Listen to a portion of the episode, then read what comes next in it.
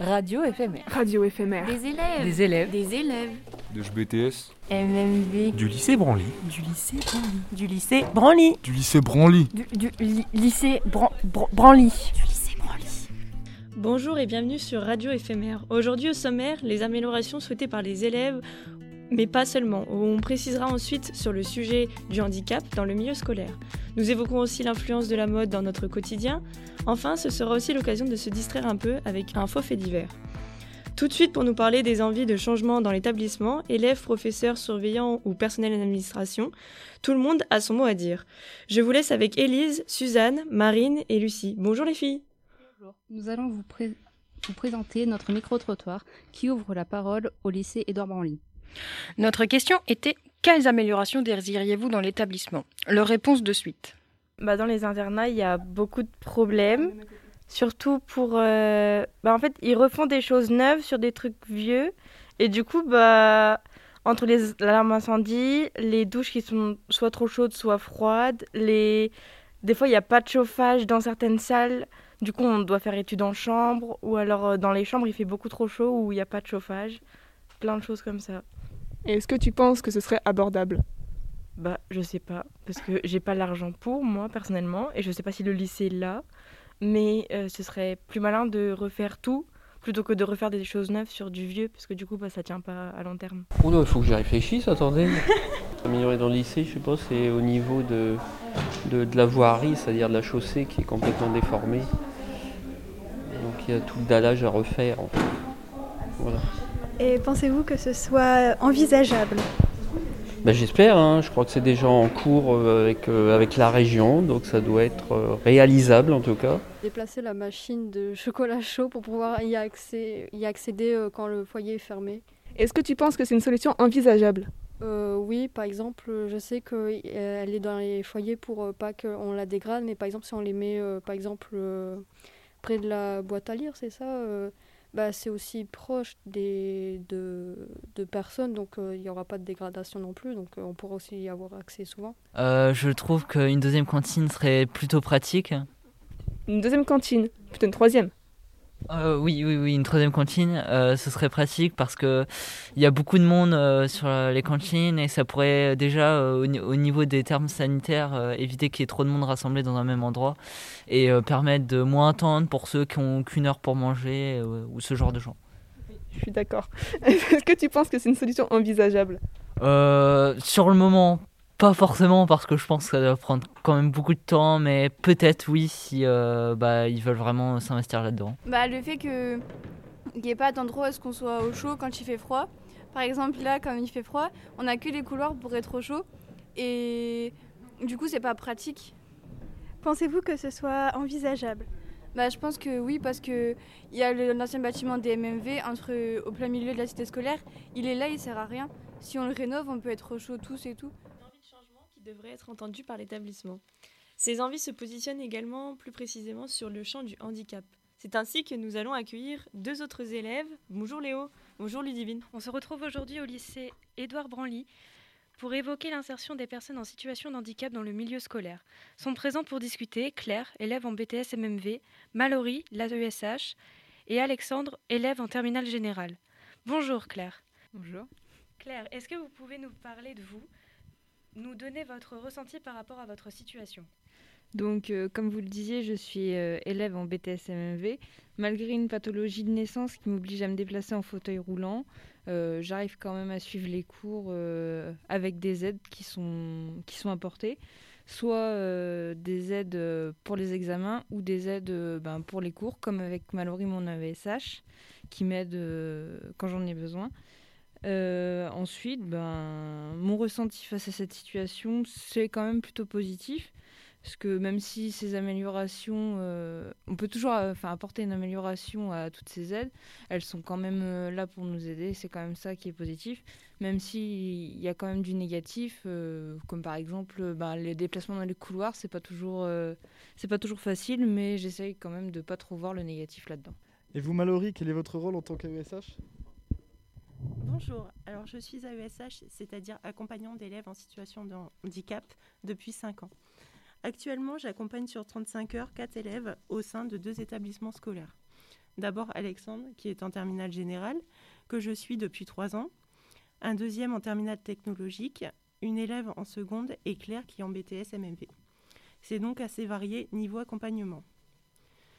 Mon travail consiste essentiellement à écrire le cours, reformuler les consignes, canaliser les élèves lorsqu'ils ne sont plus attentifs et être présente, par exemple, aux épreuves du bac pour être lecteur-scripteur, soit pour les élèves que j'accompagne, ou ça peut être aussi pour d'autres élèves.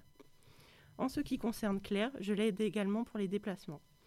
Je mange une fois par semaine avec elle à la cantine. Pour ce métier, il faut donc être patient, pédagogue, jouer le rôle de médiateur entre les différents intervenants, faire preuve d'empathie et d'écoute, et aussi savoir garder son calme face à diverses situations. Il est également nécessaire d'être bon en orthographe. Merci Mallory. Pour vous, Alexandre, qu'est-ce que ça vous a apporté d'être suivi par Mallory durant vos trois années de ce lycée? Alors déjà, ça a amené un peu plus de facilité, moins de fatigue à, à prendre tous les cours en notes et à embêter les professeurs, c'est-à-dire à toujours répéter le professeur pour prendre les cours. Et surtout, euh, quand, euh, quand elle écrit les évals, tout ça, ça a un gain de temps, mais euh, c'est à la fois un gain de temps, mais c'est aussi tu fais moins, on fait moins de fautes, tout ça. Et surtout, comment dire, je suis quelqu'un qui rêve beaucoup. Donc ma nourriture, elle me, hop, elle me recale. Et surtout, c'est euh, pas évident au début, c'était de comprendre comment on fonctionnait. Moi, il a fallu du temps pour que Mallory elle comprenne comment moi je fonctionnais et comment moi, pour comment Mallory fonctionnait. Et, ça, et c'est à cause de ça qu'on a trouvé un bon équilibre entre euh, travailler et éviter le plus possible les disputes, malgré qu'il y ait des petites tensions. Merci à Claire, Valérie et Alexandre pour cette prise de parole. Merci également à vous, chers auditeurs, de nous avoir écoutés, en espérant vous avoir éclairé sur ce sujet qui touche plus de monde que l'on ne pense. En effet, c'est un sujet très important dont on ne parle pas assez. Nous allons poursuivre sur un sujet un petit peu plus léger.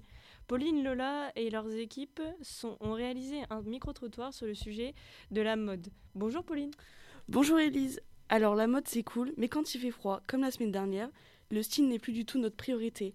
Je vous laisse avec Lola pour les questions. Euh, à quoi avez-vous pensé ce matin en choisissant vos vêtements Rien. J'ai pris le premier qui est venu. On croit que moi je suis toujours avec ma veste. C'est la normalité, ça c'est. Il y en a qui souhaitent euh, ben, exprimer leur originalité à travers euh, leur style vestimentaire. Je pense que ouais, c'est chacun selon la personnalité. Ah, rien du tout. Arrive à aller au travail. C'est un internat, j'ai fait ce. Ouais, moi aussi, j'avais mes affaires la veille. Moi, je me suis dit, il va faire froid, donc il fallait que je Ouais. me mette plein de voilà. Je préfère être euh, habillé correctement, euh, se sentir à l'aise, etc. Oh, c'est propre. Ça passe bien ensemble. C'est au pif. Je choisis des vêtements, je ne les choisis pas pour euh, ce que ça représente, mais parce qu'ils me plaisent. Froid. En plus de ce que ça allait représenter. Pour conclure, la météo est le premier critère dans le choix de la tenue passant avant l'esthétisme. La météo que nous retrouverons d'ailleurs à la fin de l'émission. Notre dernier sujet est un divertissement. Fait divers cette semaine à Amiens. Un meurtre au lycée Édouard Branly. Nous retrouvons notre reporter Sarah Comartin sur place. En effet, un jeune homme a été retrouvé mort dans son atelier. Le jeune Logan venait de prendre la décision de se réorienter et a été retrouvé empalé sous une aiguille de machine et un tournevis dans l'œil. Logan, pouvez-vous nous en dire plus sur cette agression? Eh bien, j'étais à ma machine, et là, une jeune femme m'a interpellé. Donc je me suis retourné normal, et là, elle me plante un tournevis dans l'œil. Donc euh, c'était pas très agréable. Et ensuite, elle a pris ma tête et elle a plaqué sur la machine. Elle m'a cousu 3 cm sur la tête. Donc voilà, euh, je suis mort, je sais pas trop quoi en penser, je suis un peu confus. La police est déjà sur l'affaire. La représentante du commissariat, Adèle Bécasse, a bien voulu nous, a bien voulu nous donner quelques informations. Nous avons interrogé la victime, à la fois sous le choc et niais. Elle n'avait pas d'idée du meurtrier, mais nous allons trouver qui a fait ce crime. Nous avons un témoin. Elle s'appelle François Véronique, en pleine crise de panique car elle a tout vu de loin. Euh, J'ai vu euh, le fille frapper l'aiguille avec le garçon qui criait. Je. Oh mon dieu je, je vais ôter ces images de mon esprit. Et maintenant, ce tournevis, euh, il est tout sale. C'est Juliette Juliette Juliette Qui est Juliette? C'est moi. J'ai rien fait. J'étais à ma machine ce jour-là. Par contre, c'est vrai qu'en m'asseyant à ma machine, j'ai trouvé ça bizarre que le tournevis soit plus là. Je lui avais pourtant planté dans l'œil gauche. Par contre, j'ai vu Léo derrière la fenêtre. Je suis sûre que c'est lui. C'est quoi ces accusations? C'est pas moi, je vous le dis direct, j'engage pas les négociations. Eh, je répète, c'est quoi ces accusations? Je vais m'expliquer, je préviens, faut pas le prendre comme une agression. Bon, j'ai gardé mon poste, je vais donc rester sur la défense. Pour le coupable, madame la commissaire, je vous le demande, n'accordez pas de clémence. Pas de chance, il y a des preuves, et son discours est rempli d'incohérences. Toujours en retard, j'arrive jamais à l'heure, j'ai du mal avec le mot présence. Donc j'étais pas dans la salle, moi là-bas, je savais même pas qu'il y avait Logan, toi. Tu ferais mieux d'avouer que t'as planté ça, rien ne trompe les yeux de madame François. Je me défends juste, moi je poucave pas, non, je serai pas de zozo, comptez pas sur moi. Pas d'argument, c'est n'importe quoi. Ça veut mettre dans la sauce, j'ai rien à voir moi. Bon, on va reprendre. Madame la journaliste, j'ai un alibi. J'étais dehors, je fumais une garette ici, en train de draguer de trois jolies jeunes filles. Donc, Juliette m'accuse pas. Il serait temps de faire tomber à pas. J'ai donné le numéro de mon avocat, j'ai plié ça, moi je vais ce qui était bas. Le suspense est insoutenable. Nous tenons le coupable. Encore une affaire résolue, elle l'a bien dans le. Conclusion. Une affaire rudement menée. Qu'aurions-nous fait sans notre commissaire, notre victime et nos magnifiques témoins? Juliette Bonin, haut les mains, peau de lapin. Vous êtes en état d'arrestation, montez donc dans le camion. Merci de nous avoir écoutés. Maintenant, la météo avec Monsieur Pluvinage. Bonne chance. Ah oui, nous vous souhaitons bonne chance. C'est déjà la fin de notre émission. Merci à nos journalistes d'un jour et à nos chroniqueurs. Merci à nos techniciens sans qui cette émission n'aurait pas été possible. Un projet réalisé avec l'EESJ Lille, dans le cadre du projet régional d'éducation aux médias, cofinancé par le FEDER, le Fonds européen de développement régional. Et bien sûr, merci à vous, chers auditeurs et chères auditrices.